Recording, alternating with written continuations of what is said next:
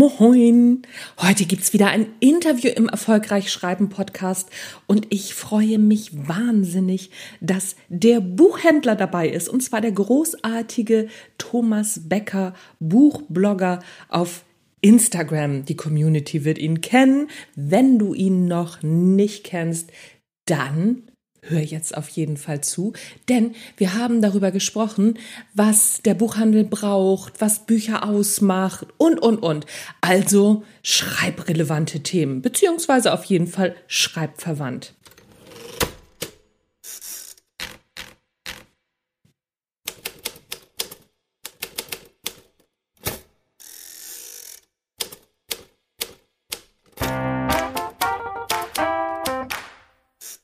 Moin zusammen und herzlich willkommen beim Erfolgreich Schreiben Podcast, dein Lieblingspodcast rund ums Schreiben, in dem erfolgreiche AutorInnen ihre Schreibgeheimnisse verraten und aus ihrem Leben plaudern. Außerdem bekommst du praktische Schreibtipps, tolle Impulse und immer wieder Interviews mit interessanten Menschen rund ums Schreiben, die Buchbranche und überhaupt. Mein Name ist Anja Niekerken und ich freue mich, dass du dabei bist.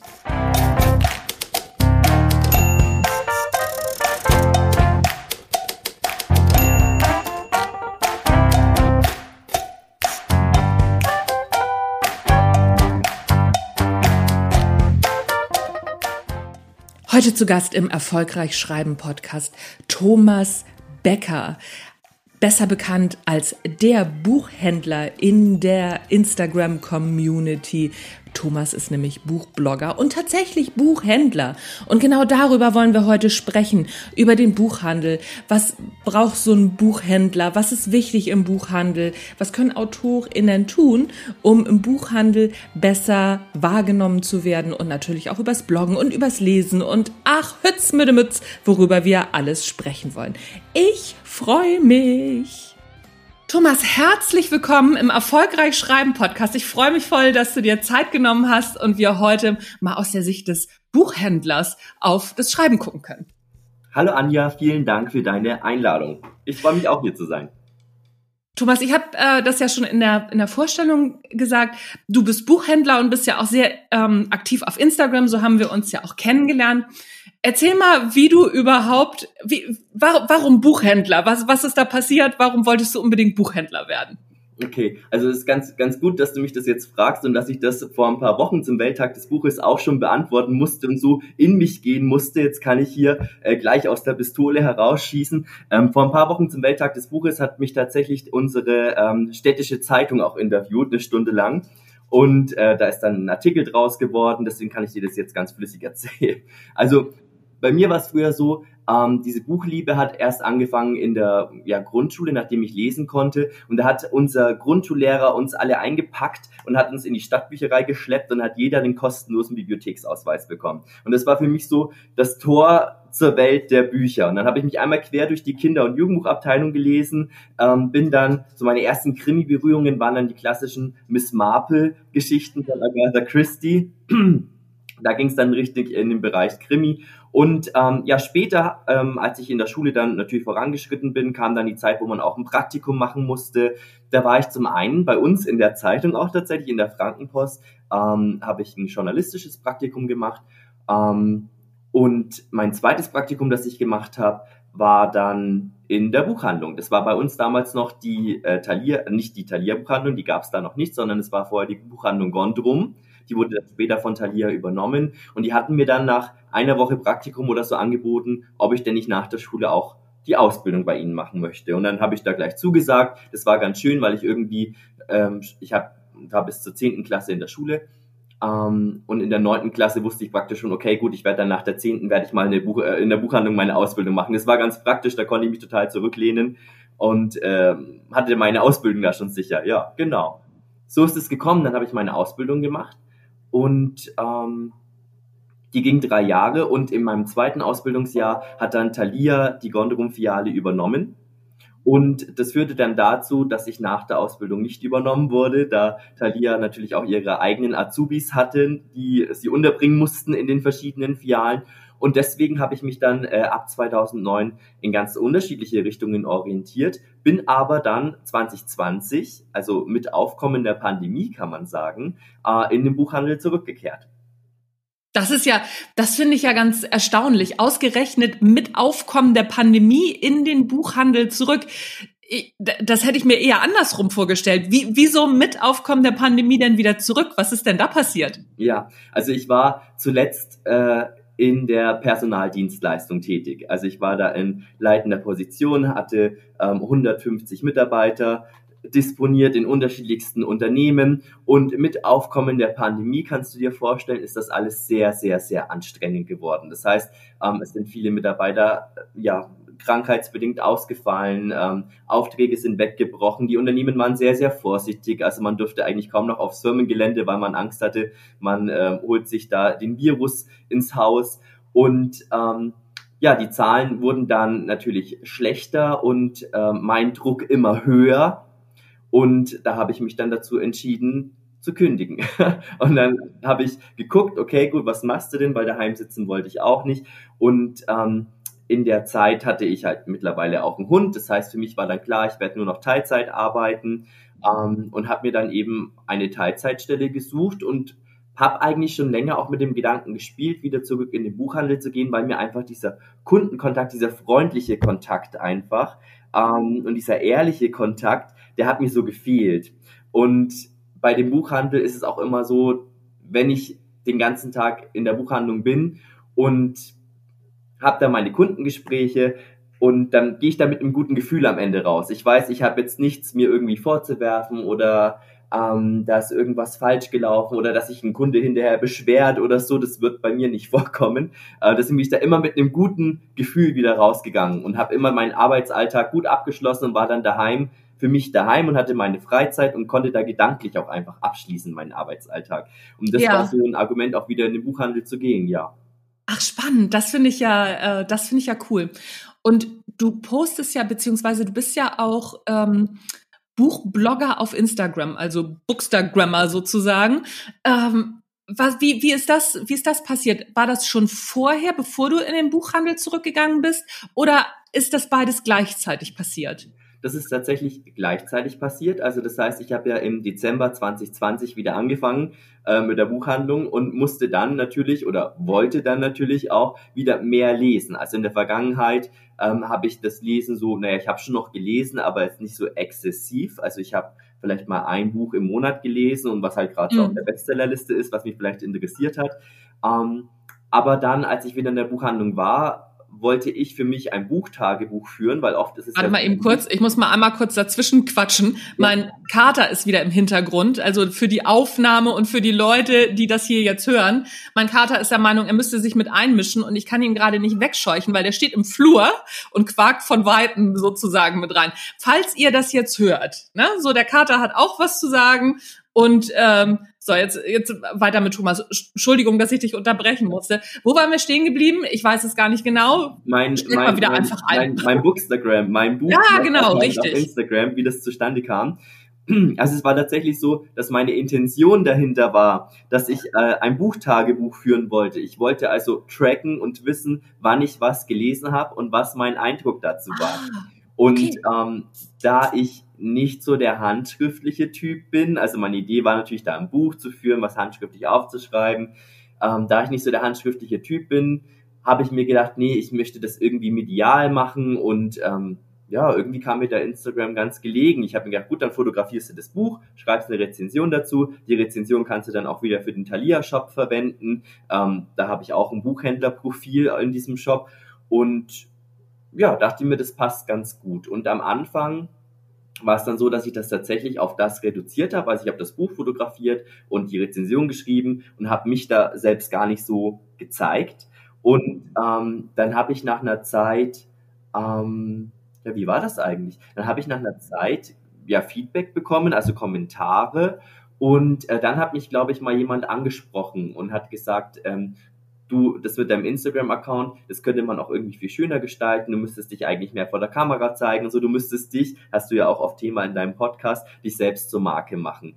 Und ähm, das habe ich dann angefangen. Also ich habe dann angefangen, öfters in die Story zu sprechen und habe dann letztendlich auch einen Stil für mich gefunden, für meine Beitragsbilder, dass ich immer auf diesen Bildern zu sehen bin oder immer ähm, ein Körperteil von mir. Also das heißt, ich halte was in der Hand oder äh, man sieht nur meinen Oberkörper oder so mit dem Buch. Ne? Ich habe immer das Buch in Szene gesetzt mit einem Teil von mir und der Hintergrund alles immer sehr clean gehalten, auch die Kleidung immer sehr clean gehalten, dass eben das Cover im Vordergrund ist.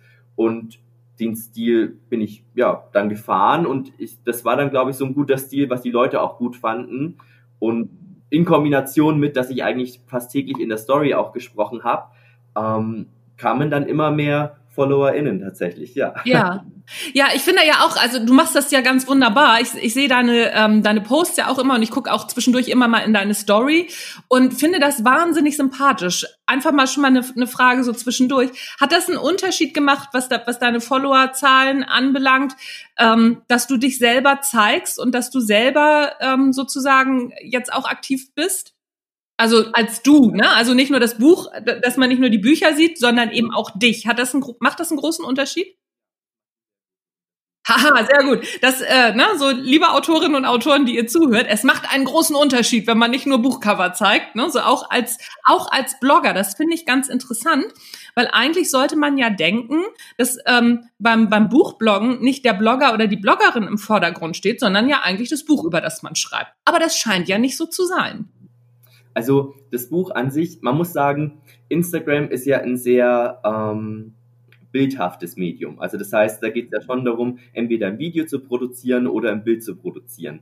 Die Rezension darunter, möchte ich jetzt mal behaupten, lesen nur einen Bruchteil der Leute. Also das heißt, die sehen dann den Beitrag, das Cover und äh, wenn sie das vielleicht anspricht, lesen sie vielleicht noch kurz irgendwie so die ersten Sätze. Die ganz Interessierten lesen das natürlich vollständig und schreiben dann sogar einen Kommentar. Also das, das alles gibt's natürlich. Wenn ich aber ähm, über ein Buch in meiner Story spreche, dann bekomme ich da auch sehr, sehr viel Feedback und es ist den Leuten auch ähm, ja irgendwie eingängiger, weil ich jemandem etwas zuzuhören, also jemandem zuzuhören, wenn er etwas beschreibt, ist natürlich einfacher, als wenn ich mir jetzt einen, einen 2000 Zeichen Text durchlese und da ein paar Minuten rein investiere. Das sind mir Menschen halt sehr bequem. Ne? Ich, viele setzen sich auch lieber von den Fernseher und lassen sich beschallen, als dass sie ein Buch in die Hand nehmen und da die Geschichte eben erkunden. Ja. Ja. Ja, ja, ja, ja, das stimmt, da hast du recht. Das stimmt. Also so es ist bei Instagram ist es wirklich so so ein, so ein, so ein Stufen, also oder wie so ein Wasserfall. Ne? Als erstes das Bild, dann ähm, was was was in der Caption sozusagen steht, also der erste Teil und dann die gesamte Caption und die Stories machen natürlich auch viel aus, ne? Weil durch die Stories, ich kenne das von mir auch selber. Ich weiß nicht, ob wie es dir geht. Ich klicke auch durch die Stories durch und bleib dann nur bei denen hängen, wo ich denke, oh, was ist das denn? Ne? So und sonst so weg, weg, weg, weg, weiter, weiter, weiter, weiter. Also ne, geht dir das auch so? Ich komme persönlich mit den Stories gar nicht hinterher. Also ähm, Instagram ist ja auch ein Medium, was enorm viel Zeit frisst. Also man kann sich ja darin verlieren. Und ich versuche das auch wirklich auf eine Stunde am Tag zu begrenzen und ähm, da weniger der Konsument als der Produzent zu sein. Also es gibt so ähm, dann, ich sag mal, gewisse, mh, mm, einen gewissen Punkt, äh, wo man sich dann auch entscheiden muss, okay, verbringe ich jetzt zwei Stunden damit zu konsumieren und zu liken und zu kommentieren und mich auszutauschen oder verbringe ich jetzt irgendwie ähm, einen Teil damit, selber was zu produzieren, dann auf meine eigenen Kommentare zu reagieren. Also ich habe nicht, ich habe nicht immer die Zeit, dann auch was ja. unter fremde Beiträge zu schreiben oder dergleichen. Ne? Also finde ich, finde ich völlig auch, okay, ja. genau. Ich ja. finde auch den, also ich finde auch ganz interessant, was du sagst. Ähm, weil ja viele, sag ich mal, viele, viele Coaches und äh, oder so Online-Coaches ja das, das Gegenteil behaupten. Ne? Die sagen ja, oh, du musst bei anderen kommentieren und und und. Und ich bin da ja auch überhaupt nicht überzeugt von. Ich bin eher davon überzeugt, lieber einen qualitativ guten Beitrag zu schreiben und dann die eigenen, ähm, die eigenen Kommentare auch, also ne, was man an Kommentaren kriegt, selbst zu kommentieren. Und dann reicht das letztendlich auch. Ne? Also so dieses, was hattest du gesagt? Ich bin lieber Produzent als Konsument. Das finde ich ähm, also, wahnsinnig guten Satz. Was heißt, was heißt lieber? Aber ich sehe halt, dass ich auch nicht unbegrenzt Zeit habe. Und ich habe ähm, ja. so viele Projekte. Ich habe zwar jetzt eingehend gesagt, dass ich ähm, nur in Anführungsstrichen, das, das hört man ja jetzt nicht beim Podcast, was ich hier für Zeichen mache, äh, in Anführungsstrichen äh, nur Teilzeit bei Thalia arbeite, aber als Buchhändler oder als Buchhändlerin ist man eigentlich immer im Dienst. Also ich, ich habe das für mich festgestellt, dass ich, glaube ich, glaube ich, nicht so ein guter Buchhändler wäre, würde ich Vollzeit arbeiten. Weil die meiste Arbeit, Arbeit findet tatsächlich in der Freizeit statt. Ja, das ist ganz interessant. Ich habe äh, jetzt zum Welttag des Buches auch drei Schulklassen in der Buchhandlung gehabt und habe die da so rumgeführt und habe denen gezeigt, was wo bei uns steht und was wir so machen als Buchhändler in. Und ähm, dann habe ich die Frage gestellt, was Sie sich denn vorstellen, was, wie viel Zeit ich denn in der Buchhandlung habe, äh, zu lesen. Das ist ja eigentlich wesentlicher Bestandteil, das Lesen, ne, dass ich die Bücher, die ich verkaufe, auch kenne. Und da hat einer getippt fünf Stunden. Und fünf Stunden ist tatsächlich das, äh, was ich, äh, was ich überhaupt am Tag in der Buchhandlung bin. Also ich arbeite 25 Stunden in der Woche in der Buchhandlung.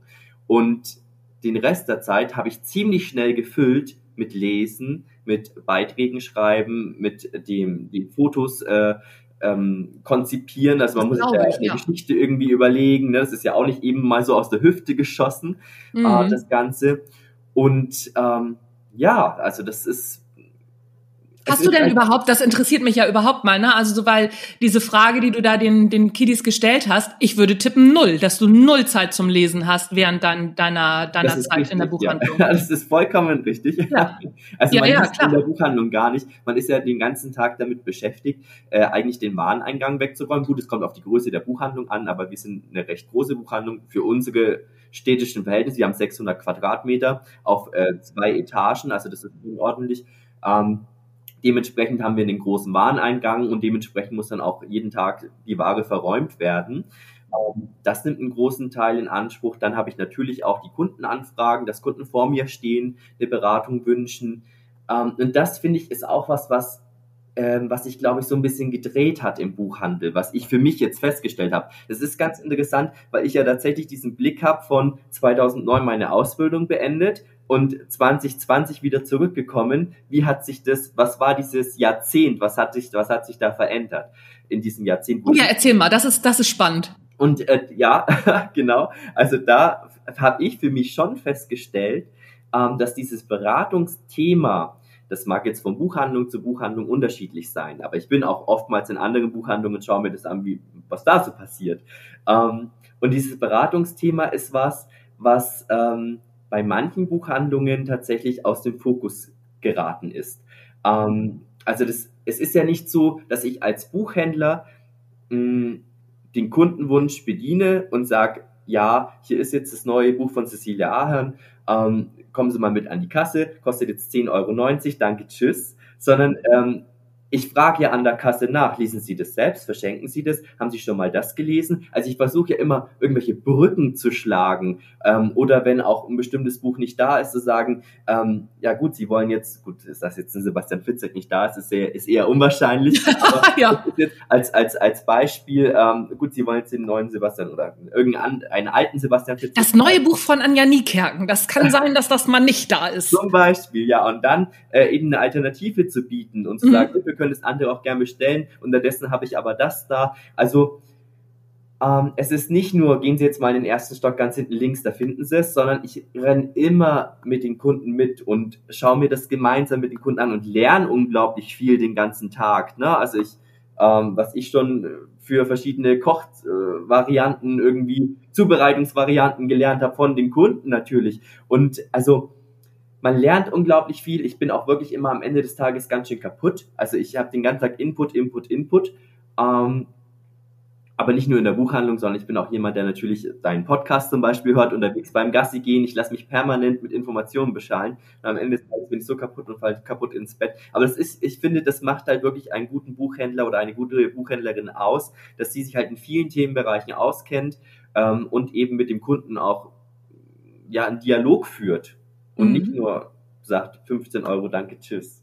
Ja, ja, aber äh, man, man merkt auch richtig, dass du, dass du so für das, für das Thema brennst. Was ist denn so dein, oder anders gefragt, ich stelle ganz häufig fest, dass viele Autorinnen und Autoren überhaupt nicht wissen, was für ja, was für Ansprüche der oder nicht Ansprüche, aber was für Bedingungen der Buchhandel hat und ähm, dass auch Autorinnen und Autoren dem auch ein bisschen gerecht werden können. Ich gebe dir ein Beispiel. Und zwar das Beispiel, dass viele Autorinnen und Autoren rumnörgeln. Ja, ich werde überhaupt nicht präsentiert im Buchhandel oder ne, so der Buchhandel will mein Buch zum Beispiel nicht. Ich habe das, äh, ich habe das festgestellt, bei die Kunst kein Arschloch zu sein. Ne? So bei die Kunst kein Arschloch zu sein, haben viele Buchhändlerinnen und Buchhändler gezuckt aufgrund des Titels und haben gesagt, das nehmen wir nicht rein, also, ne, so es hat im, ähm, im, im äh, wie, wie heißt das, im Nebenhandel, ne, so bei Butni oder bei, also bei Rossmann und so, da hat das wahnsinnig gut funktioniert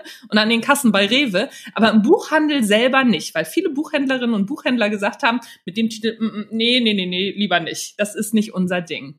Warum, warum ist das so? Was, was, was glaubst du, warum, warum das passiert?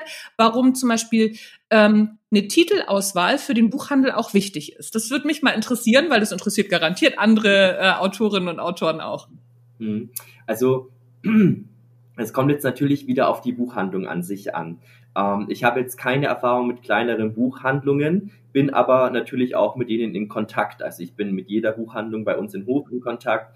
Ähm, letztendlich ist es ja so, dass ich für Thalia arbeite und bei Thalia passiert schon sehr viel zentral, ähm, dass einfach zentral bestimmt wird, was äh, dann in den Läden steht. Nichtsdestotrotz haben wir aber auch die Freiheit zu sagen, wenn wir eigene Entdeckungen machen, ähm, die natürlich mit in den Laden zu holen, weil ich einfach diese gute Entdeckung dann auch gut verkaufen kann. Ähm, es gibt einige Beispiele jetzt in der Vergangenheit, ähm, wo ich Bücher gelesen habe von AutorInnen, die vielleicht weniger bekannt waren oder die nicht so viel Beachtung äh, bekommen ähm, oder die jetzt gerade ein Debüt abgeliefert haben und bei einem Debüt weiß man ja nie, was einen erwartet.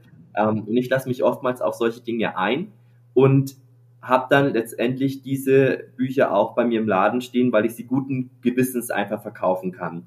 Ähm, der Grund, warum viele Buchhandlungen das vielleicht nicht so machen können, also gerade bei kleineren Buchhandlungen ist es ja so, dass die enormes Risiko auch tragen. Also wenn die da äh, ein Buch stehen haben, von dem sie sich nicht sicher sind, dass es verkauft wird, dann ist es ja ein Platz, der weggenommen wird, ein teurer Platz, weil so eine Buchhandlung kostet ja auch äh, eine Miete, ein teurer Platz, der weggenommen wird für einen potenziellen Umsatztitel. Ähm, dann ist es natürlich auch so, dass die kleineren Buchhandlungen ihre Buchhandlung kuratieren. Also das heißt, die wollen da einen gewissen Anspruch in ihrer Buchhandlung sehen, die wollen da ein stimmiges Gesamtbild. Ähm, wenn da jetzt so ein ähm, so ein lavidarer Titel ähm, plötzlich mitten Sag's ruhig. dann könnte, das, dann könnte das vielleicht einige Kunden verschrecken und die denken sich, nee, das ist nicht meine Buchhandlung. Also ja. Buchhandlung liefert ja immer so ein Gesamtbild auch tatsächlich ab.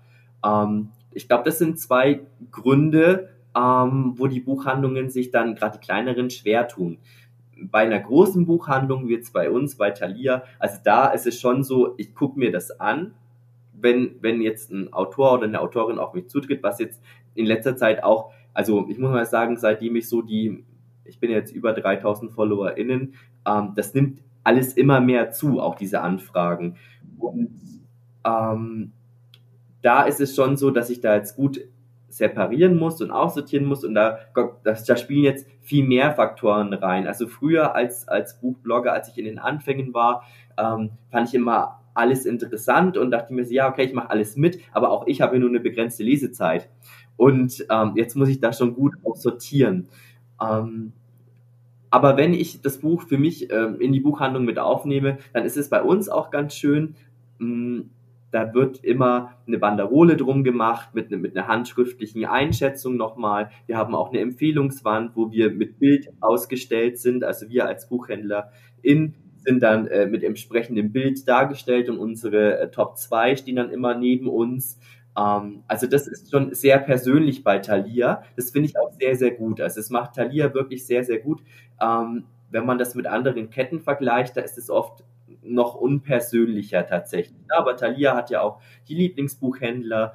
Ähm, wir sind im Online-Shop sehr stark vertreten. Es ist nicht so, dass unsere ähm, Jetzt, jetzt schweife ich total vom Thema ab. Aber mach nichts, mach nichts. Ich finde das mega spannend. Schweif ruhig ab, erzähl weiter. es, ist, es ist jetzt zum Beispiel nicht so wie beim großen A, wo man dann sagt, okay, ähm, wenn der Kunde das gekauft hat, äh, hat er auch das gekauft. Also theoretisch könnte Ihnen auch das gefallen, weil darum geht's nämlich nicht bei uns, sondern bei uns ist tatsächlich so, dass wenn wir eine Empfehlung schreiben für den Thalia-Shop, ähm, dass wir dann händisch aussuchen, okay, wenn einem dieses Buch gefallen hat, dann könnte einem auch das, das, das und das gefallen. Das beruht ja auf unsere Leseerfahrung und nicht ja. auf, dem, auf dem Kaufverhalten der. Nicht der auf dem Algorithmus, ja, ja. Genau, richtig. Also Thalia ist da schon sehr, sehr persönlich und ähm, da bin ich auch froh, dass ich da so mit aktiv dabei bin, ja. Ja, ja. spannend. Ich komme mal auf das, also ich habe, ähm, deswegen finde ich das nicht schlimm, wenn du abschweifst. Ich habe mir ja eine Notiz gemacht. Und zwar fand ich ganz spannend, dass du gesagt hast, naja, manche ähm, Buchhandlung, also oder für die Buchhandlung ist ja ein Buch, was man sich hinstellt, ein teurer Platz. Ich glaube, das machen sich viele Autorinnen und Autoren gar nicht so klar. Ich muss ganz ehrlich sagen, ich habe jetzt auch gerade gedacht, ja klar, ne, so natürlich. Ich war äh, am Anfang auch ein bisschen beleidigt, als ich gehört habe, ne, so dass viele, also viele Buchhandlungen gesagt haben, so nee, den Titel, also so vom Titel her wollen wir das nicht. Und ähm, wir haben es aber dann tatsächlich jetzt so gemacht für mein neues Buch, was am 1.7. erscheint, dass wir äh, den Titel angepasst haben und gesagt haben, okay, komm, dann suchen wir mal einen Titel, der immer noch auch zu mir passt, ne? Also so auch zu dem, was, was ich so, was ich so mache aber der dann schon auch eher so ist, dass, dass äh, die Buchhandlung auch sagen kann, ja, stellen wir uns hin. Ne? So, ähm, weil das ist, das, das neue Buch ist die Neuauflage von Montags muss ich immer kotzen, Erste Hilfe gegen Arbeitsübelkeit. Und wir haben es umbenannt. Wir haben gesagt, also haben jetzt, äh, haben es so benannt, ähm, im nächsten Leben mache ich was Sinnvolles. Erste Hilfe gegen Jobfrust. Es ist vom Inhalt her, ist es ja genau das Gleiche, aber es ist eben nicht so rumsbums auf die Zwölf. Ne? Und ähm, ich finde diesen Hinweis wahnsinnig gut, dass es ja ein teurer Platz ist für viele Buchhandlungen. Das macht man sich gar nicht so klar. Nach dazu, wenn man natürlich als Autor oder Autorin möchte, dass das Ganze dann äh, präsent als Stapel da liegt und dass man da ja einen Stapel präsentiert, ähm, das eine Buch aufstellt, vielleicht auch eine Banderole drum macht und so, ne? Das nimmt viel Platz ein oder auch in der Frontalen beispielsweise. Ähm, das erfordert ja auch, dass man dann mehr als ein Exemplar da hat und äh, nicht nur ein im Rücken im Regal steht ja, also das ist für viele, denke ich, äh, ein teurer Platz. Und wie du, wenn du schon sagst, dann, hm, ich denke, das muss auch immer ein stimmiges ähm, Gesamtbild sein. Bei uns in der Buchhandlung ist es immer ein Regalboden, dass der stimmig ist. Ne? Da muss nicht das ganze Regal stimmig sein, das wirst du nicht erreichen. Ähm, aber es muss ein stimmiges Gesamtbild sein. Und je kleiner die Buchhandlung ist, desto schwieriger wird es natürlich umzusetzen. Und deswegen entscheidet man sich dann auch oftmals Gegentitel, ja. Genau. Ja, ach spannend. Also das, das finde ich schon mega interessant. Hat sich schon für mich gelohnt, wieder was gelernt. Das finde ich, finde ich super spannend. Ich habe noch mal ähm, eine andere Frage. Wie geht ihr bei Thalia denn um mit Self-Publishern und Self-Publisherinnen? Ja, also auch da gibt es natürlich Anfragen. Ähm, in der Regel ist es das so, dass der Warengruppenverantwortliche oder die Warengruppenverantwortliche ähm, sich den Titel anschaut und dann für sich entscheidet, ob wir den mit in den Verkauf nehmen. Es ist so, bei Self-Publishern, da muss man große Unterschiede machen. Es gibt sehr gute und erfolgreiche Self-Publisher. Ähm, es gibt aber auch Self-Publisher, also ich kann jetzt nur von der Erfahrung sprechen, die ich bei Instagram auch gemacht habe, weil natürlich treten auch viele selbst äh, äh, Self-Publisher auf mich zu und sagen, magst du nicht mal mein Buch lesen? Und äh, ich habe das auch schon oft angenommen, ähm, schreckt davor aber jetzt immer mehr zurück, weil ich dann mit solchen Büchern tatsächlich auch die meiste Arbeit habe. Ähm, es ist so, dass ich das immer alles sehr ordentlich und gründlich mache. Und wenn, wenn ich dann die Erfahrung mache beim Lesen, dass es mir nicht so gut gefällt, dann möchte ich natürlich auch wiedergeben, warum. Also ich möchte natürlich dann ein gutes Feedback geben. Und ich bin mir dann jetzt bei einigen Projekten schon teilweise wie ein Lektor vorgekommen, ähm, wo man dann natürlich auch oftmals ähm, dann gesagt bekommt, ich hatte aber einen Lektor und ich dachte mir so, oh je. Äh, oh nein, such dir jemand anders. hast du dann nicht so viel bezahlt für diesen Lektor. Also ja. ähm, das ist dann sehr, sehr erschwerlich. Also es ist nicht so, ich glaube, würde ich das Buch nur lesen und würde es schlecht finden, dann äh, und würde sagen, oh, das ist nicht so meins, weil es ist auch, ist auch ein großer Unterschied tatsächlich bei mir. Ich spreche auch über über meiner Meinung nach schlechte Bücher, weil ich finde, dass wenn ich einen Account hätte, der nur lobhudelt, ähm, dann wäre meine Rezension für ein gutes Buch gar nicht mehr so authentisch, weil die Leute wissen, ja gut, der erzählt ja eh nur von guten Büchern. Ähm, ich finde es wichtig, auch immer ein schlechtes Buch zu benennen und zu sagen, was mir daran nicht gefallen hat, weil das einfach die Authentizität meines Kanals auch stärkt und auch die Authentizität meiner Meinung als, als Buchhändler tatsächlich. Also wenn ich jetzt zu einer Kundin sage, wenn ich genau weiß, was deren Lesegeschmack ist und ich sage dann, nee, kommt, der neue Fitzek ist jetzt nichts für dich, ähm, schau dir lieber das an, das ist eher deins, dann ist mir die Kundin am Ende auch dankbar. Ich finde es ganz interessant, weil ich auch mal Oh, oh Gott, großer Name, darf ich gar nicht, will ich jetzt gar nicht sagen, den großen Namen, aber da gab es auch tatsächlich mal ähm, über die Zentrale eine Rückmeldung von einem großen Autoren, der auf der Bestsellerliste ziemlich weit oben steht. Der hat sich an meiner ähm, Rezension gestört. Im oh, wirklich? Ja, also Oha. Es, ist, es ist ja so, dass unsere Buchhändler-Empfehlungen im Online-Shop immer präsenter stehen als die Kundenempfehlungen. Ähm, und da hat sich äh, der Autor beschwert, dass ihm meine Rezension nicht gefällt. Und dann ähm, haben wir tatsächlich, ähm, hatte ich die Wahl, sie entweder komplett rauszunehmen oder etwas umzuschreiben. Das habe ich auch verstanden, weil ich mich da auch so ein bisschen auf das Coverdesign bezogen habe und habe gesagt, ja, eigentlich kaufen das die Leute nur wegen dem guten Cover. Ähm, also, ähm, genau, da habe ich dann auch tatsächlich ein bisschen was umgeschrieben und abgeschwächt, aber ähm, die Rezension blieb tatsächlich stehen, die negative Re äh, Rezension. Ja. Und Okay. Ach, das finde ich ja spannend. Weil, dann, ich möchte ja. zu Ende führen. Mir wurde dann von der Kollegin gesagt, ja Thomas, das ist auch nicht verkaufsfördernd, was du da machst. Und dann habe ich mir gedacht, ähm, ja, ich muss ja nicht dieses Buch verkaufen. Also wenn jetzt jemand zu mir kommt ähm, und ich rede ihm dieses Buch aus, dann kann ich ihm ja genauso gut zwei, drei gute Bücher verkaufen, die sich einfach, äh, wo sich lohnt, diese ja. zu lesen. Ähm, das hat mit dem Umsatz ja gar nichts zu tun. ja, ja, aber finde ich ganz spannend. Ja, klar. Also so als Buchhändler oder Buchhändlerin ist es natürlich klar. Also so, ich kann diese ähm, die Anmerkung total verstehen, dass da dann jemand sagt, so, äh, aber das ist ja nicht verkaufsfördernd. Auf der anderen Seite hast du natürlich total recht. Wieso? Äh, das heißt ja nicht, dass ich dann kein Buch verkaufe. Ne? So und wenn der Kunde oder die Kundin ein Buch kaufen würde, welches ist am Ende ja egal. Also dem Umsatz zumindest. Ne? So dem, dem Autor oder der Autorin natürlich nicht, klar. Aber ähm, das ist, das ist schon richtig. Das finde ich ganz, ich finde das wirklich ganz interessant. Ähm, ich habe grundsätzlich habe ich nichts gegen schlechte Rezensionen. Wogegen ich was habe, ist immer, wenn wenn die Rezensionen nicht als Meinung dastehen. Ne? So wenn, wenn es heißt, das Buch ist schlecht, da, da kriege ich schlechte Laune, weil ich sag, weil ich immer sage, nee, das Buch ist nicht schlecht, ich finde, das Buch ist, äh, ist schlecht. Das ist ein Unterschied. Oder wenn da so komische Sachen drinstehen. Ne? Ich habe eine Rezension gekriegt für Marketing für AutorInnen, was ich am Self-Publishing rausgebe. Da hat sich jemand übers Gendern beschwert, wo ich denke, oh, im Titel, Marketing für AutorInnen mit Gendersternchen, ein Ratgeber für EinsteigerInnen. Da wird sich beschwert übers Gendern, da denke ich so, na Freunde, ich weiß es jetzt auch nicht. Was, was soll ich denn machen? Ne? So. Das hat auch mit dem Buch zu tun. Und deswegen, das ist jetzt ja. auch der, der Grund, jetzt kommen wir wieder zurück zum Thema Self-Publishment, ähm, dass letztendlich dieses, ich, ich, ich bin kein Fan davon zu schreiben, meiner Meinung nach ist das Buch schlecht, sondern ich möchte das ausführen und ordentlich darlegen, was der Autor oder die Autorin hätte besser machen können an, an der Stelle, meiner Meinung nach. Ähm, und das fällt mir dann natürlich schwerer, ähm, über ein sehr schlechtes Buch zu sprechen. Umgekehrt fällt es mir natürlich auch manchmal schwer, über ein sehr gutes Buch zu sprechen. Dann eben da herauszuholen, was genau fand ich richtig. Was gut was du gut fandst, ja, ja. Ja, also das, ja. ja, ja, finde ich, finde ich auch ein gutes Gegenbeispiel, ne? Weil genau das ist es. Auch zu sagen, warum finde ich ein Buch gut? Da, also das wirklich genau rauszuarbeiten, habe ich auch lange gebraucht, bis ich das, bis ich verstanden habe, was mir daran gefällt und und warum.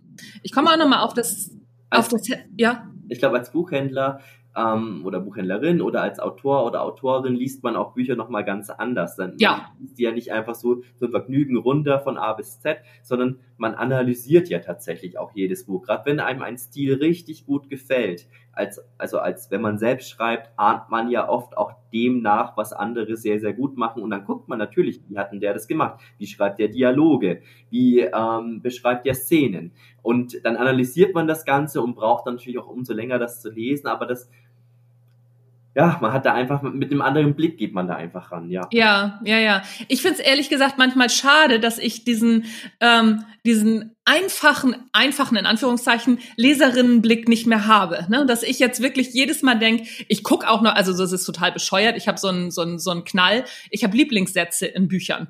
Und dann so, oh, ist das ein toller Satz? Nur ein Satz und das markiere ich mir, weil ich diese Sätze so gut finde oder Abschnitte. Es hat nichts mehr mit der Geschichte zu tun. Und ich finde das sehr schade, dass es mich dann halt manchmal auch so aus der Geschichte wieder rausreißt. Geht dir das auch so? Das, das ist ganz witzig, dass du das jetzt sagst. Das habe ich tatsächlich jetzt bei einem Buch äh, gemacht, äh, auch ein Romandebüt. Ähm, jetzt muss ich kurz mal spicken.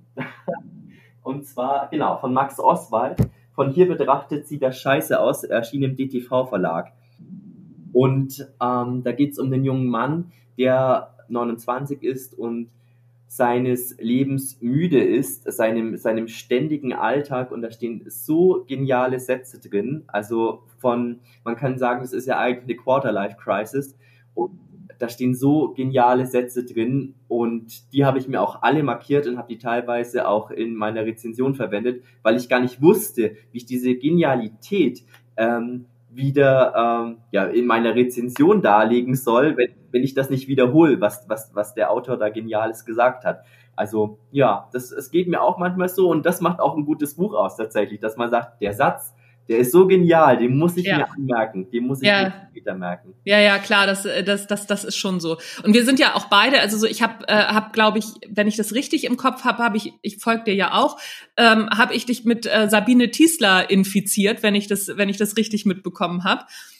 Und die schreibt ja also was, was ich bei der super finde, ist diese kurzen Sequenzen und dadurch bekommt das Buch eine wahnsinnige Schnelligkeit, wie so ein, wie ein Film. Ja, also ich habe ähm, tatsächlich im Versteck schon gelesen gehabt mhm. und ähm, bin, ich weiß gar nicht, ob, ob das dann äh, zur gleichen Zeit auch dein Podcast, deine Podcast-Folge mit ihr rauskam, aber ich finde sie eben auch als Autorin so wahnsinnig interessant, wie ihre Schreibrituale sind, dass sie da ihren ganzen Arbeitstag, äh, ihren ganzen Alltag erstmal hat und dann erst um 17 Uhr ihr Arbeitsalltag beginnt und sie sich dann in das Schreibhaus zurückzieht und dann das auch wirklich durchzieht. Das hat mich sehr beeindruckt.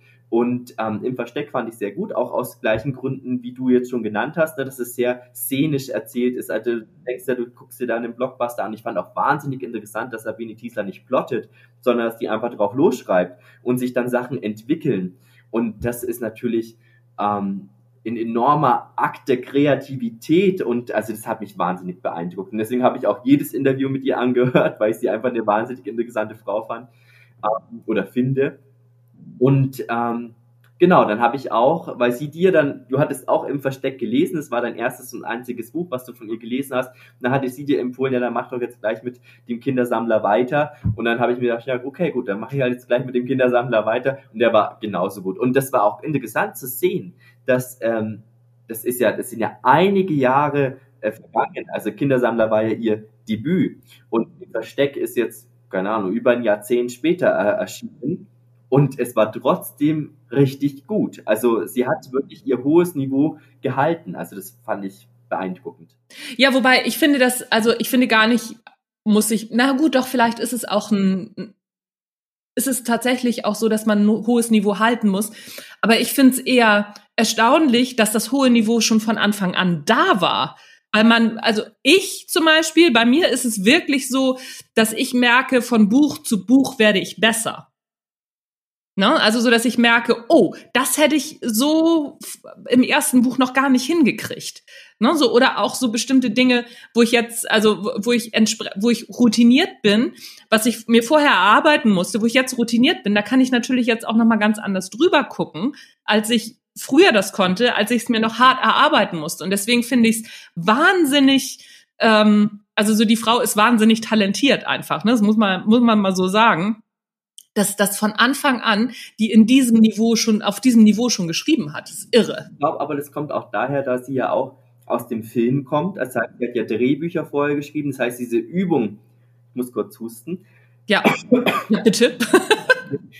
ähm, diese Übung hatte sie ja auch wirklich schon eine ganze Zeit lang. Sie hat ja, soweit ja. ich weiß, auch Tatort. Ähm, ja, ja, ganz viele, einige Tatorte geschrieben. Mhm. Ähm, und wenn man da vorher natürlich schon so eine große Übung hat, dann ist es, ähm, glaube ich, ist es auch, glaube ich, dann wahrscheinlicher, dass so ein Buch dann einfach gut wird und zum Erfolg führt. Ich habe da einige Beispiele. Ähm, na, da mal.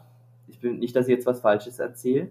Doch, ja. Henry Faber hat äh, beispielsweise auch in der Werbeagentur vorher gearbeitet und man ist ganz einfach, wenn jemand ähm, auch beruflich schreibt und, und, und einfach mit Texten umgehen kann.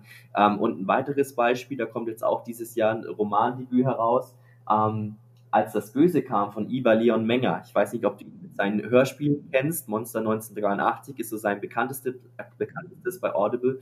Ähm, und der hat jetzt auch ein Romandebüt im DTV, erscheint jetzt im Juli.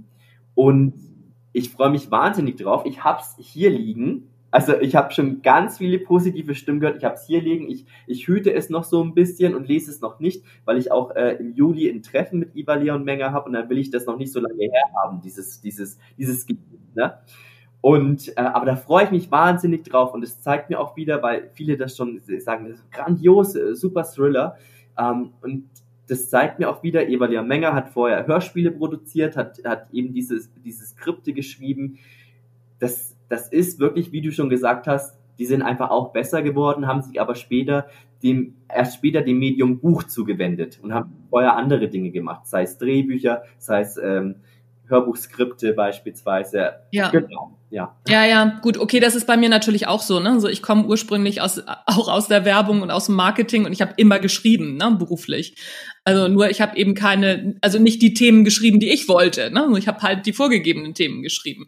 Das stimmt schon. Also wenn man wenn man weiß, wie man schreibt und ich kann mich auch noch an meinen, oh Gott, ich äh, an meinen ersten äh, Senior-Texter in der Werbeagentur erinnern. Was hat der mich gequält, um aus, aus also um gute Kurztexte zu schreiben? Ne? Weil gute Kurztexte zu schreiben ist ja noch mal wieder was anderes, als wenn du dich wirklich ausbreiten kannst. Ne? So, aber selbst wenn du dich gut aus, also wenn du dich ausbreiten kannst, musst du ja auch auf den Punkt kommen. Ne? Und das ist ja schon ja und auch schauen, dass du nicht langweilig wirst. Ne? Das ist ja auch die ja. große äh, Krux beim Romanschreiben letztendlich. Und ich glaube, das ist natürlich auch nochmal ein großer Unterschied zwischen äh, Sachbuch und äh, einem Roman. Bei einem Roman musst du natürlich eine gewisse Textlänge auch, gut, beim Sachbuch auch, ja, aber das, äh, du hast da einfach ein Themenfeld, was du natürlich auch ähm, Punkt für Punkt abarbeiten musst, damit es auch vollständig ist, dieses Buch. Und bei einem Roman weißt du auch oftmals ja, in welche Richtung geht's denn jetzt eigentlich? Welchen Erzählstrang mache ich denn jetzt noch auf? Brauche ich überhaupt noch einen Erzählstrang oder ist mein was ich jetzt vorbereitet habe, meine Idee schon genug oder wird es dann übervoll? Man will ja auch kein 1000 Seiten Buch, das schreckt ja auch wieder den Leser oder die Leserin ab, wenn man jetzt ja ein Debütant ist, sage ich jetzt mal. Ja, ja. Ja, ja. Ja, wobei, also so, ich stelle ja immer mehr fest, so dadurch, dass ich ja mit, mit vielen Buchmenschen, Autorinnen und Autoren spreche, ähm, dass es gar nicht so unterschiedlich ist tatsächlich. Ne? So, wenn ich mir beim Sachbuch vorher die Struktur überlege, das ist wie Plotten beim Roman. Das ist im Grunde ist es genau das Gleiche. Und dann ist es auch so, ich stelle auch immer wieder fest, es gibt Romanautorinnen und Autoren, die plotten ganz genau und müssen dann irgendwie nur noch ein paar Sätze einfügen. Und dann gibt es wieder äh, Romanautorinnen und Autoren, die einfach nur so eine grobe, also so eine grobe Struktur haben. Das ist zum Beispiel bei mir im Sachbuch der Fall. Ich ähm, mache nicht eine ganz genaue Struktur, aber ich, also ich weiß schon, ne, so das Kapitel, das Kapitel, das Kapitel. Aber innerhalb der Kapitel, wenn ich schreibe, ich bin ja gerade wieder beim beim neuen Buch fürs nächste Jahr da äh, passieren dann auch Sachen, wo ich denke, ach krass, guck mal, das wollte ich gar nicht schreiben. Wie komme ich denn, wie kriege ich denn jetzt wieder den Bogen? Oder ne, so, ich halte mich an meine grobe Struktur, das mache ich schon. Ich sehe dann zu, dass ich den Bogen wieder kriege und überlege mir dann, war der, also ne, war, war dieser Ausflug, dieser Schlenker jetzt in Ordnung oder ähm, fange ich, also streiche ich das wieder? Ne, so, ähm, das ist, glaube ich, und es gibt tatsächlich auch Sachbuchautorinnen, die Isabel Garcia ist so eine, ähm, die schreibt gar keine Struktur die geht damit schwanger, ein Jahr mit dem Buch und dann haut sie das innerhalb von, von vier Wochen aufs Papier. Und das muss es dann auch sein. Und dann sagt sie ja, und dann hat manchmal auch die Lektorin Pech. das ist ganz unterschiedlich. Ja, kann ich dir nur zustimmen, ja. Fällt mir jetzt auch nichts mehr zu ein. nee, ist ja, ist ja, ist ja auch völlig in Ordnung. Ähm, worauf wollte ich jetzt, äh, worauf wollte ich jetzt hinaus? Jetzt habe ich mein, mein ähm, von hier betrachtet sieht das scheiße aus. Nee, das war das, äh, das, das war das Buch. Was wollte ich dich denn jetzt noch fragen? Ach so, ähm, du liest hauptsächlich hauptsächlich Krimis, ist das richtig? Oder liest du auch Sachbücher? Ich frage jetzt ganz uneigennützig mal für mich. ich lese tatsächlich sehr, sehr breit gefächert. Ich finde, ah, okay. es auch immer einen guten Buchhändler oder eine gute Buchhändlerin aus, dass man sich nicht auf ein Genre festlegt. Und ich werde auch häufig überrascht. Also, da du jetzt nochmal den Titel angesprochen hast von Max Oswald, das war auch so etwas, ähm, da kam auch Max Oswald auf mich zu über den Verlag, ob ich das nicht lesen möchte. Und von der Thematik her hatte es mich, glaube ich, zuerst nicht so angesprochen. Dann bin ich, habe ich mir das einen Tag lang überlegt und dachte mir, ach komm, ah, das guckst du dir jetzt trotzdem mal an. Ich hatte auch so ein bisschen Angst, dass es vielleicht nicht gut ist und wurde dann positiv überrascht. Also ich war auf den ersten Seiten äh, geflasht. Und ähm, ich finde immer, dass man als Buchhändler oder Buchhändlerin schon aus jeder Sparte etwas empfehlen können sollte, weil man hat ja auch nicht nur den Krimi-Kunden, der zu einem kommt, ähm, sondern eben auch äh, unterschiedliche LeserInnen. Und natürlich ist mein Favorit der Thrill. Also ich äh, lieb's spannend. Ich gucke auch jeden Sonntag Tatort. Also ich bin total der Spannungsmensch äh, und lebe da auch so äh, Ängste durch und aus und ähm, einfach um mich wahrscheinlich auch im Alltag sicher sicherer zu fühlen. Ähm, viele so, die äh, die Spannungsliteratur lesen.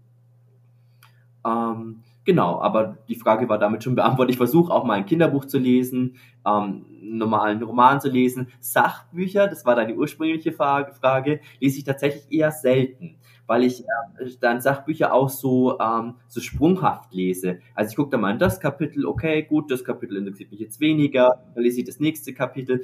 Äh, das, ähm, das letzte Sachbuch, was ich von A bis Z durchgelesen habe, war der Schreibratgeber von Stephen King. Also der lohnt sich ja wirklich von A ja. bis Z durchzuarbeiten. Das ist ein richtig gutes Buch. Ähm, ja. Ja, vor allen Dingen macht das Buch halt auch Spaß, weil er aus seinem Leben so viel preisgibt, ne? Und erzählt also so, wie sein Leben so gelaufen ist. Also das ist ja der erste Teil, deswegen das Leben und das Schreiben, ne? So der erste Teil geht um sein Leben, was ja schon spannend ist, ne? So hat man so, so diesen Schlüsselloch-Effekt in diesem Buch. Und dann erzählt er noch, wie er schreibt, beziehungsweise wie er das Schreiben angehen würde. Ne? So ich, also bin nicht mit, mit allem, was er sagt, einverstanden. Also auf, auf keinen Fall, weil ich eben auch anders arbeite. Und ähm, aber ich finde das so, ähm, ja, er nimmt einen, er nimmt einen so wunderbar mit, ne? Er nimmt einen so wunderbar mit in sein Leben. Und das ist, das ist, glaube ich, das, was dieses Buch so unglaublich gut macht. Das ist ja auch, also mich hat zum Beispiel ein Stück weit auch bei ihm überrascht, dass er ja auch, was ja eigentlich keine Überraschung ist, aber er war auch von Anfang an nicht erfolgreich. Er hat ja wirklich jahrelang nur für sich und seine Schublade geschrieben und hat vielleicht Kurzgeschichten an Zeitungen verkauft. Aber das ist was, was viele halt auch bei anderen AutorInnen häufig nicht sehen. Die sehen dann nur diesen Erfolg und wollen genauso erfolgreich sein, aber das Anne Freitag ist auch ein super Beispiel. Also Anne Freitag hat sich ja auch damals wahnsinnig schwer getan, äh, überhaupt einen Verlag zu finden, hat ganz viele äh, Absagen kassiert. Mm, und das, das gehört aber dazu. Also man, man darf nicht diese Illusion haben, ich schreibe jetzt ein Buch und werde erfolgreich und äh, schreibe jetzt jedes Jahr ein Buch und dann läuft das alles so und ich muss nicht, muss keinen normalen Brotjob mehr nachgehen, sondern es ist ja wirklich eine Reise, die, glaube ich, äh, nie endet und oftmals findet man dann die richtigen Leute auf dieser Reise, die einen dann vielleicht eine Tür öffnen, die man vorher nicht hatte. Ähm, aber manchmal ist es auch so, dass alle Türen verschlossen bleiben und man fragt sich warum und vielen geht dann der Atem aus und sie bleiben auf der Strecke und werden einfach ähm, sehen mit ihren Büchern, obwohl diese vielleicht wahnsinnig gut sind. Aber ähm, es gibt ja auch heutzutage viele Mittel und Wege, sein Buch einfach auch besser zu vermarkten, zum Beispiel deinen Podcast zu hören. Ähm, ähm, aber ja, das. Ja. ja, du hast total recht. Ich bin also so, ich bin da total bei dir.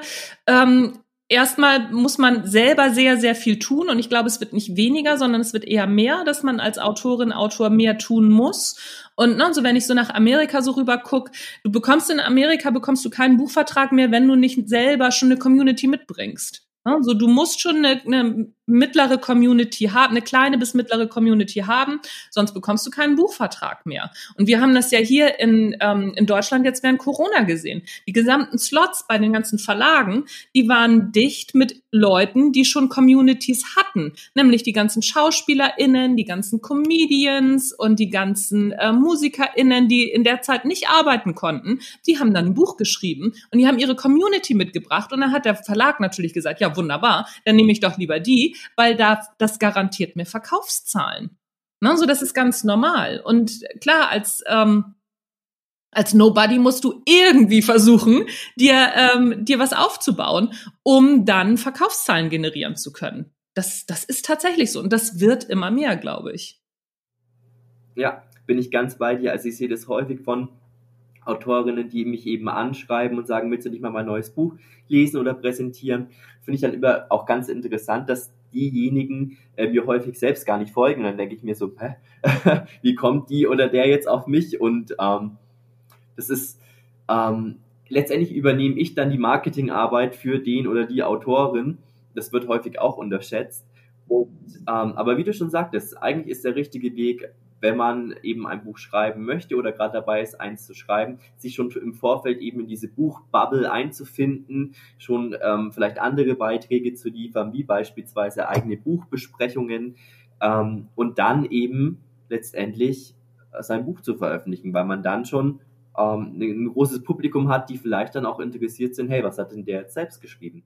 Ja, ja, ja, ja, ja, ja. Also so das, ähm, das finde ich auch gut. Also dass, dass, dass der Hinweis nochmal kommt, weil das ist wirklich, wirklich wichtig. Und manchmal auch, auch wie du sagst, ne, so manchmal kann man auch wirklich alles richtig machen und sich auch schon eine Community erarbeitet haben und und und und es funktioniert trotzdem nicht. So so so ist es eben. Ne? Also auch wenn das sich ein bisschen es hört sich total blöd an und ich mag, mag das selber nicht, aber ne, so können halt nicht alle berühmt werden, weil es gibt eben nur ein bestimmtes Kontingent an Buchverkäufen und das teilt sich eben auf 70.000 Neuerscheinungen, also rund inzwischen sind es glaube ich 62.000 oder so. Aber 62.000 Neuerscheinungen im Jahr, das ist ja der Wahnsinn. Ja, und es ist auch so, dass dein Buch ja nicht für sich selbst sprechen kann. Also ich glaube, viele ähm, schrecken davor auch so ein bisschen zurück, nach außen zu gehen und zu sagen, hey, ich habe hier ein echt gutes Buch geschrieben und ich bin eine echt interessante Persönlichkeit und deswegen lohnt es sich, mein Buch zu lesen. Ähm, dazu gehören Veranstaltungen, dazu gehören eben der Austausch mit der Community, einfach präsent zu sein. Ähm, und das reicht eben nicht, also wie du, wir hatten, du hattest es schon ganz oft in deinem Podcast, es reicht nicht, ein Buch zu schreiben, dann sagen, so, okay, jetzt ist es abgeschlossen, der Verlag kümmert sich drum, ich äh, schreibe jetzt einfach mein nächstes Buch das geht so nicht. Und ich glaube, viele trauen sich dann auch gar nicht aus ihrer Komfortzone raus und ähm, stolz auf das zu sein, was sie da geleistet haben. Sie haben immer ein Buch geschrieben, sie haben eine verdammt lange Lebenszeit damit verbracht, diesen Text zu schreiben. Und dann sollte man auch hinter diesem Text stehen und verdammt stolz darauf sein, dass der jetzt veröffentlicht wird und ihn auch dementsprechend anpreisen. Ja, ja, ja, also so ich, ich bin da, ne, weißt du ja, also ich bin ja sowieso die Erste, die sagt, ihr müsst Marketing machen, ihr müsst Marketing machen. Ne, klar, ich komme natürlich auch aus dieser Ecke, also so ich komme aus Werbung und Marketing, deswegen ähm, weiß ich dass das, dass das so okay ist, dann bin ich natürlich auch noch so ein bisschen mit dem Rampensaugen bestückt, was auch nicht gerade hinderlich ist dann ne, für, fürs Marketing. Aber es gibt auch so viele andere tolle Ideen. Ich habe gestern ähm, zwei, zwei Coachings gemacht mit KundInnen von mir aus dem ähm, Marketing für Autorinnen Online-Kurs. Und ähm, beides, also beides Belletristiker und also ein Belletristiker und eine Belletristikerin. Und die fragten dann auch, ne, so ja, aber ich kann ja jetzt auch nicht noch Schreibtipps geben und und und. Und ich habe dann auch gesagt, nee, musst du ja gar nicht, mach doch irgendwas auf rund um dein Buch, zum Beispiel die Rita Falk mit den Eberhofer Krimis, die macht das genial. Der Eberhofer hat eine Internetseite und einen Instagram-Auftritt. Mach es doch so. Nimm doch deine Hauptfigur. Ich meine, klar, Rita Falk hat es natürlich dann einfach, weil das Schauspieler schon besetzt ist und, und, und. Aber mach doch eine Kooperation mit Schauspielschulen geh zu der Schauspielschule, die bei dir am nächsten ist und na, so guck mal, ob ihr irgendwas zusammen machen könnt. Dann muss man auch nicht diese komischen, ich finde es ein bisschen merkwürdig, was jetzt gerade so im Young, Young Adult und auch im Fantasy-Bereich so, so hip gerade ist, diese komischen Manga angelegten Grafiken von irgendwelchen äh, ProtagonistInnen. Das also ist, ist einfach nicht meins. Ich finde finde es viel toller, wenn man wenn man halt so eine Figur dann auch, auch richtig sieht. Aber gut, das ist natürlich dann auch Genreerwartung. Aber es gibt so viele Ideen. Mach das doch. Schreib ein, Pre ein Prequel. Schreib ein Prequel zu deinem Roman und mach das online. Es, das geht alles. Ne? So, und dann muss man sich noch nicht mal selber zeigen. Und es ist auch gar nicht schlimm, wenn man da einfach mal in fremden Gewässern fischt und guckt, was die anderen so machen. Weil letztendlich ist es, es ist ja, es gut, ich will jetzt nicht behaupten, es ist alles schon mal da gewesen. Ich habe schon immer die, ähm, ich habe schon immer den Eindruck, dass es auch manchmal komplett neue Dinge gibt.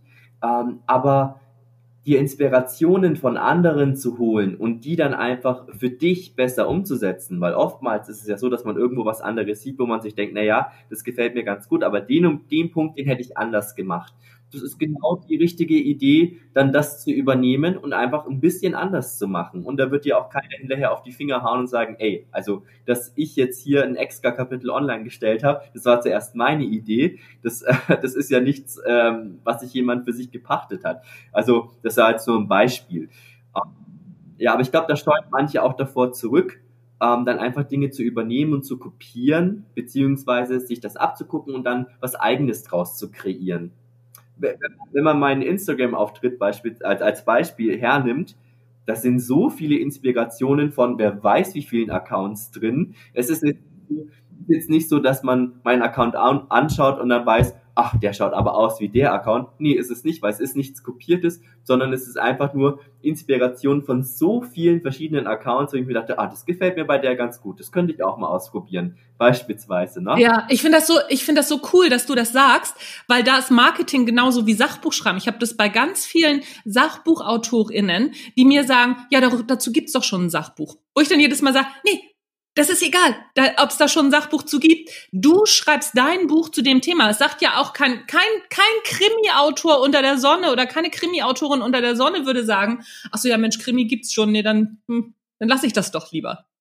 Also, ne, so die Idee, dass irgendjemand umgebracht wird und das ist ein Kommissar, eine Kommissarin oder dass das irgendjemand anders gemacht hat, das gab es alles schon. Auch, also J.K. Rowlands hat auch nicht gesagt, ach ja Mensch, Bücher über Zauberlehrlinge gab's schon. Ja, schade. Ist doch Quatsch. Ja man bringt letztendlich immer was Eigenes ein und dann genau. kommt natürlich auf das Gesamtbild an. Also wie gut bin ich als Autor, Autorin in der Selbstvermarktung? Wie gut ist mein Text? Ich, es gibt natürlich auch wahnsinnig erfolgreiche Bücher, die äh, textlich einfach ähm, nicht so gut sind, wo es wirklich bei weitem bessere ähm, Romane gibt ähm, oder Sachbücher gibt, aber der oder die Autorin hat einfach ein sehr gutes Marketing, kann sich gut verkaufen und deswegen werden auch die Bücher gekauft. Ja, und also ich finde auch, ähm, dass das auch durchaus eine Berechtigung hat. Ne? So viele Autorinnen und Autoren sind dann so, ja, so ein schlechtes Buch, das ist dann auf der Bestsellerliste und dann, ja, die haben da auch für gearbeitet und dann ist das auch okay.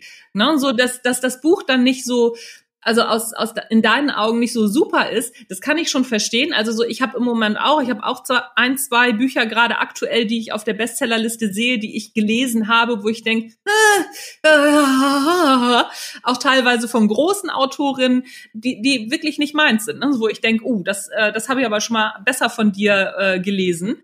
Aber ähm, das ist dann entweder die Vorarbeit, die schon geleistet worden ist, ne? so, weil da vorher schon ganz viele tolle Bücher waren und ne, so dann, dann wird dieses Buch halt mit hochgezogen. Oder aber es sind, sind einfach andere Dinge, wie zum Beispiel ein genialer Titel oder ne, so, und dann ist das durchaus berechtigt. Das muss man dann neidlos anerkennen und sich überlegen, ah, was hat der oder die denn richtig gemacht, dass dieses Buch auf der Bestsellerliste gelandet ist und was könnte ich mir da, was könnte ich davon lernen? Genau, ja, sehe ich auch so. Also dann nicht irgendwie anderen das irgendwie missgönnen, sondern einfach gucken, okay, was hat denn der jetzt gemacht? Ähm, der oder die diejenige gemacht, was könnte ich mir da abgucken, wie du es jetzt gerade schon gesagt hast. Und ähm, da sei auch gesagt, man muss den Weg ja nicht alleine beschreiten. Also äh, so ein Buch erfolgreich zu vermarkten, ähm, da können durchaus auch mehr Leute mit dran arbeiten und da sollte man sich auch nicht scheuen, äh, Leute mit ins Boot zu holen. Ähm, ein ganz gutes Beispiel dafür ist das ähm, jetzt das neue Buch von Iva Leon Menger, das als das Böse kam, das jetzt erscheint im DTV im Juli. Ähm, da hat er kein Exposé geschrieben für den Verlag, sondern er hat einen Buchtrailer gemacht. Er hat einen Buchtrailer gemacht, er hatte eine Schauspielerin hier, die hat ihn eingesprochen, also er hat sich richtig Mühe in diesen Trailer äh, gegeben, äh, ja, richtig Mühe in diesen Trailer investiert und ähm, ich weiß jetzt nicht, ob ich gesagt habe, er hat es DTV gezeigt, er hat es nicht DTV gezeigt, sondern er hat es erstmal seiner Agentur gezeigt. Und die Agentur war so begeistert von dem Trailer, dass sie innerhalb eines Tages das Buch dann gelesen haben, äh, weil sie dachten, oh Gott, ich muss jetzt wissen, was in diesem Buch drin steht. Ach cool, ja, sehr cool. Das ist auch ein Weg beispielsweise. Das könnte man im, im Sachbuchbereich genauso machen, dass man einfach einen coolen, witzigen Trailer produziert. Und das ist aber auch nicht so, ich bin immer so ein Mensch, der ähm, das qualitativ dann immer auch sehr gut haben will. Also wenn es irgendwas aus der Hüfte heraus und ähm, jetzt mal in einer halben Stunde was zusammengezimmert, nur damit man was hat, das merkt man halt dann auch. Also so ein Trailer darf dann auch mal eine Woche oder zwei dauern ähm, und darf auch ruhig mal ein paar Nächte drüber geschlafen werden, weil am Ende findet man dann vielleicht irgendwas doch nicht mehr so gut und schneidet es dann lieber raus. Also da finde ich dann immer muss auch das Endergebnis stimmen, damit es dann auch überzeugen kann letztendlich. Ja, ja, ja, aber da bin ich, da bin ich auch bei dir. Also so, wobei ich äh, schon aus der Abteilung komme, so ich ist mir egal, ich lasse das jetzt so. Also so, das ist wirklich äh, ja, könnte irgendwann muss man auch mehr zu Ende kommen. Irgendwann muss man auch mal ein Ende finden. Ja. Ja, wobei ich finde das Ende dann meistens zu früh. Ich weiß das aber auch und ne, so setzt, also lass es dann erstmal liegen und setz mich dann noch mal wieder dran. Aber ähm, das ist, das ist schon so. Ne? Also man muss zum einen muss man Qualität liefern. Ich finde, das, das, das, das ist einfach so. Also ne, wenn, wenn du qualitativ nicht so gute Arbeit lieferst, da sind wir wieder bei den bei den Self-Publishern und Self-Publisherinnen. Ne? So die, die wirklich gut sind und die, die wirklich auch viel verkaufen, die haben professionelles Lektorat, die haben professionelle ähm, Grafiker und Grafikerinnen mit am Start. Ne? So da sieht man das. Also ich habe ähm, mein eines meiner Lieblingsbeispiele ist immer die Mira Valentin. Die hat auch mehrere äh, Preise schon gewonnen für ihre Bücher. Die hat nicht umsonst. Ne, so, und die selber sagt eben auch, das hat sie ähm, auch im Podcast schon gesagt, ne, so, bitte, bitte, ihr müsst genauso professionell arbeiten wie Verlage, sonst sind wir Self-Publisher und Self-Publisherinnen immer noch die, äh, ja, die Schmuddelkinder. Und also so diese Schmuddelkinder-Ecke, das haben wir nicht verdient. Ja, ich habe die Folge auch gehört und fand ich auch sehr interessant. Sie hat ja auch gesagt, ähm, du musst ein Korrektorat bezahlen, du musst ein Lektorat bezahlen, das gehört alles dazu, äh, wenn du möchtest, dass dein Buch einfach erfolgreich ist. Ähm, es ist nicht so, dass das Buch dann letztendlich online steht und der oder die Leserin liest das, sondern man möchte ja auch, dass, dass es gut ist, was sie lesen, dass sie dann auch zum nächsten Buch greifen, dass sie das weiterempfehlen. Also wichtig ist ja wirklich auch immer diese Weiterempfehlung. Was nützt mir, wenn, wenn ein äh, ein Leser das liest, weil da vielleicht auch eine, eine, eine gute äh, Werbekampagne jetzt geschalten wurde, aber der findet es schrecklich und sagt dann hinterher, aber ich fand es so schrecklich, brauchst du gar nicht erst lesen. Ähm, vieles ist ja wirklich über Mundpropaganda. Das merke ich auch bei mir in der Buchhandlung natürlich, dass Leute kommen, sagen, meine Freundin hat mir empfohlen und so mache ich es ja nicht anders. Also wenn ich ein Buch in die Kamera halte und sage, das ist ganz gut, dann kaufen es einige Leute, die das dann auch wieder gut finden und dann wieder weiterempfehlen. weiterempfehlen. Ja. ja. Ja, ja. Ja, ja, ich glaube, das ist, also das, das ist es auch, ne? So, und viele, viele von den Self-Publisherinnen und Self-Publishern, die haben dann, also dann haben das Freunde gelesen oder ähm, Menschen, die einem so ein bisschen gewogen sind, die gesagt haben, so, oh ja, das ist ja toll und ach, das ist ja toll, dass du ein Buch geschrieben hast. Die schreiben dann vielleicht auch nochmal eine gute Rezension, empfehlen es aber nicht weiter. Ja, ja. Und das hat schon einen Grund. Genau, ja, so ist es. Ja, ja, ja, ja. Du, wir haben jetzt auch schon, äh, ich sehe das hier, eine Stunde geschnackt. Außerdem äh, muss ich um, in, um 12.30 Uhr in, das, in, in, in den nächsten Call. ich bin mega busy heute. Drei Bücher, die du unbedingt weiterempfehlen würdest, wo du sagst, die muss jeder oder jede mal in, in ihrem Leben gelesen haben. Drei Stück.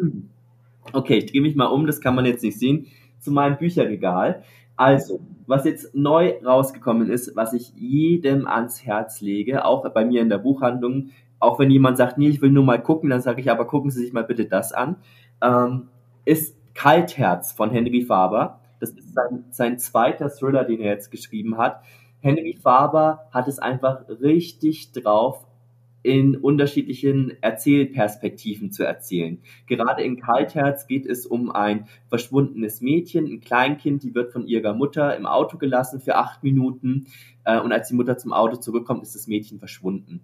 Und ja, also Horrorszenario für viele Eltern. Ähm, und Henry Faber erzählt zum einen aus der Perspektive der kleinen Marie, die verschwunden ist. Und da hat er es wahnsinnig drauf, diese kindlichen Gedanken auszuformulieren. Also ein Kind denkt ja nicht wie, wie wir als Erwachsener und hat vielleicht auch manche Begrifflichkeiten noch gar nicht parat oder kann Zusammenhänge nicht so verstehen. Und das macht er wahnsinnig gut in den einzelnen, in dieser Erzählperspektive. Dann ist man richtig Kind.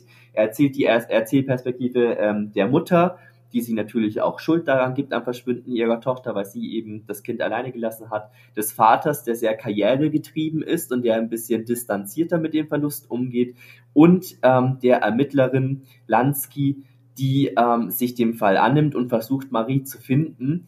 ähm, und natürlich auch selbst einiges mitbringt. Die ist schon aus mehreren Abteilungen geflogen und ist so ein bisschen querulant.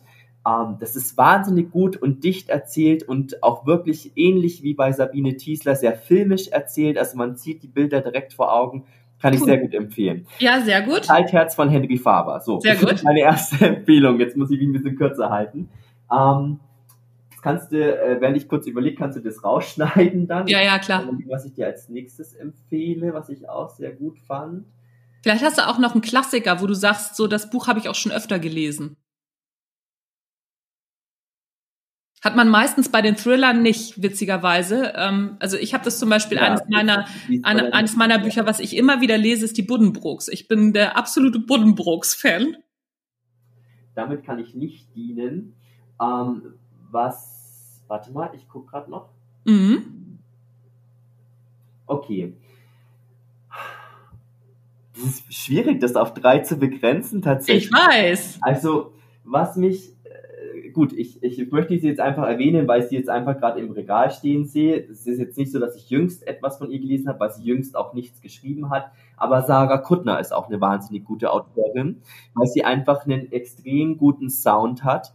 Ähm, einen jungen Sound, sie hat eigene Wortkreationen, das finde ich auch sehr, sehr gut. Und ihr letztes Buch, Kurt, ist mir wahnsinnig in Gedanken geblieben. Es hat damals mit Menge Exemplar angefangen, das fand ich schon super. Wachstumsschmerz war auch total super.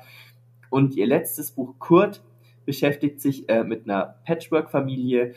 Mm, da kommt eine junge Frau in ein familiäres Verhältnis, Vater und ähm, Sohn. Beide heißen Kurt, deswegen auch der Buchtitel. Und äh, der Vater hat natürlich auch noch mit der Mutter Kontakt, die treffen gemeinsam Entscheidungen, aber ähm, die Protagonistin hat auch sehr viel Kontakt zu Kurt. Und ziemlich zu Beginn des Buches ist es so, dass Kurt stirbt. Der fällt vom Klettergerüst, äh, bricht sich das Genick äh, in der Schule und ist dann tot. Und sie ist dann in, in so einer Situation, dass sie nicht weiß, wie sie jetzt mit dem Verlust umgehen soll. Also ist sie jetzt überhaupt berechtigt zu trauern, denn sie ist ja nur die Stiefmutter sozusagen gewesen. Äh, darf sie sich, darf sie sich in sowas wie Beerdigungsplanung und sowas überhaupt einmischen? Und äh, sie erfährt eben auch, dass keiner ähm, ihren Verlust sieht, denn sie hat sich ja auch auf dieses Kind eingelassen, hatte Momente, intime Momente mit diesem Kind, äh, die sie, die sie äh, geteilt hat. Ähm, aber niemand beachtet sie in ihrer Trauer, weil sie ja nicht die Mutter des Kindes ja, ja, war. Und die Eltern sind mit ihrer eigenen Trauer beschäftigt. Und das ist wahnsinnig gut geschrieben. Und es gibt so eine Schlussszene, ähm, die hat mich wirklich zu Tränen gerührt. Nicht verraten, nicht verraten. Nee, ver verrate ich nicht, aber das ist praktisch wie so ein, wie so ein, wie so ein internes Geheimnis zwischen den beiden nochmal gewesen. Ach schön. Also es ist eine richtig gute Geschichte, auch wenn das Thema natürlich viele Mütter sagen mir, das kann ich nicht lesen, wenn dein Kind stirbt, das ist nichts für mich. Mhm. Aber einfach diesen, ähm, ja, diesen Trauerprozess einfach zu begleiten und diese Gedanken dazu, das war, hat mich wahnsinnig umgehauen. Auch wenn ich jetzt davon erzähle, bin ich total ergriffen und berührt. Also es ist ja, ja ich merke das schon. Cool. Ja, schön. Beeinflusst. So, und jetzt noch ein drittes. Mal gucken. Ähm,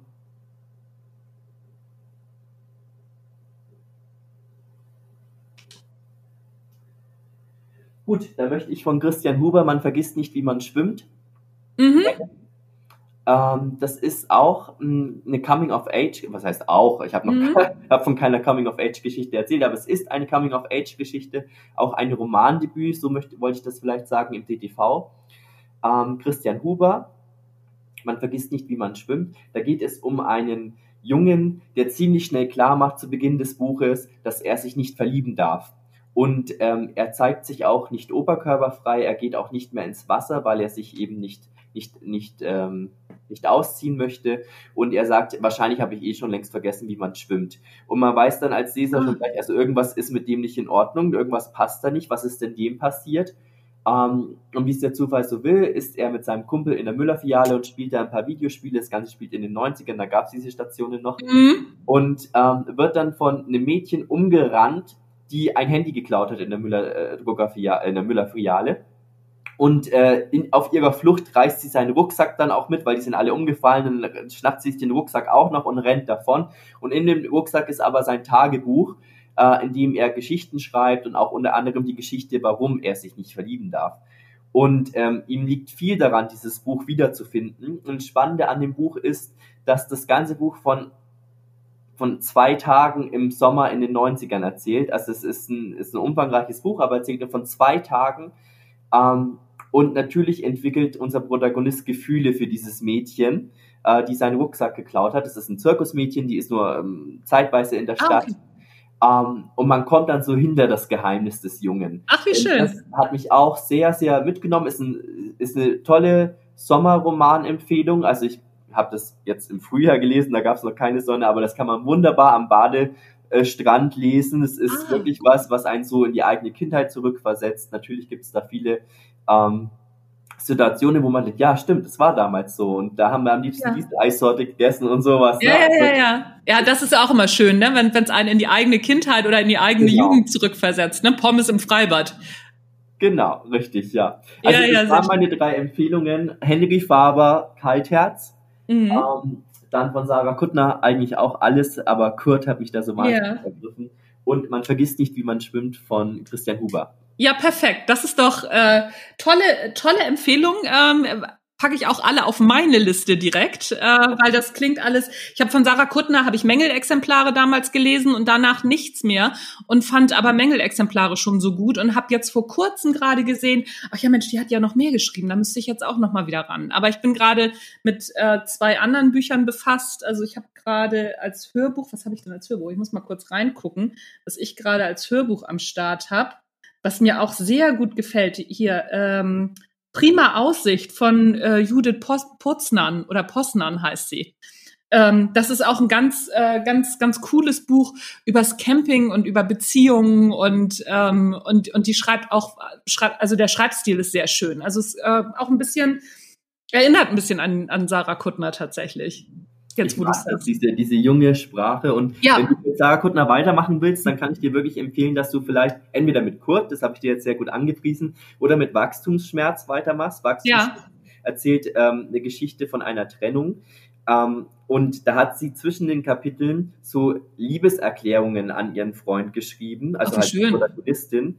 Und die gehen wahnsinnig zu Herzen und man weiß als Leser gar nicht, sag mal, was ist denn da eigentlich passiert? Wenn das ganze Buch übergeht eigentlich darum, dass die beiden zusammenziehen wollen und sich eine gemeinsame Wohnung suchen und so. Und ja. in diesen Memos an den Freund erfährt man nach und nach, hey, der ist gar nicht mehr da. Was ist denn da passiert? Ist der gestorben? Was ist da, was, Ach, was cool. ist da los?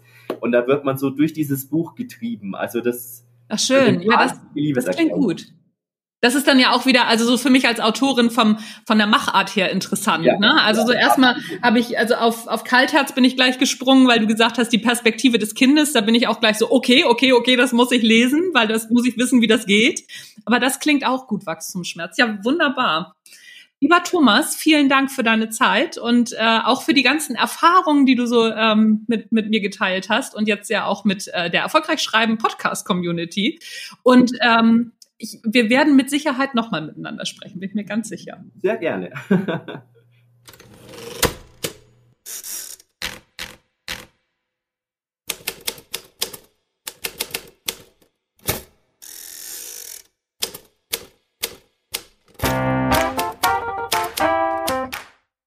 das war's. Das war der Erfolgreich Schreiben Podcast mit dem wunderbaren Thomas Becker, den ihr auf Instagram als der Buchhändler findet. Und schaut da auf jeden Fall rein und folgt dem Thomas, denn die Empfehlungen, die er hat, die sind immer richtig gut. Trust me, I've been there. Ich lese immer wieder die Sachen, die er auch empfiehlt. So, Ihr Lieben, bleibt mir gewogen. Das war der Erfolgreich Schreiben Podcast. Mein Name ist Anja Niekerken und ich freue mich natürlich immer über Rezensionen bei iTunes und Spotify und folgt mir auf jeden Fall, beziehungsweise klickt auf Folgen oder abonnieren oder was man da auch immer machen muss bei iTunes und Spotify und wie sie nicht alle heißen. Denn so habe ich die Chance, immer wieder tolle Autorinnen, Autoren und ExpertInnen für euch einzuladen in die Interviews. Denn die gucken natürlich auch darauf, wie hier so die Zahlen sind beim Erfolgreich Schreiben Podcast, damit ihre Zeit auch gut investiert ist. That's it. Ich bin raus für heute. Wir hören uns in 14 Tagen wieder. Tschüss, bis zum nächsten Mal.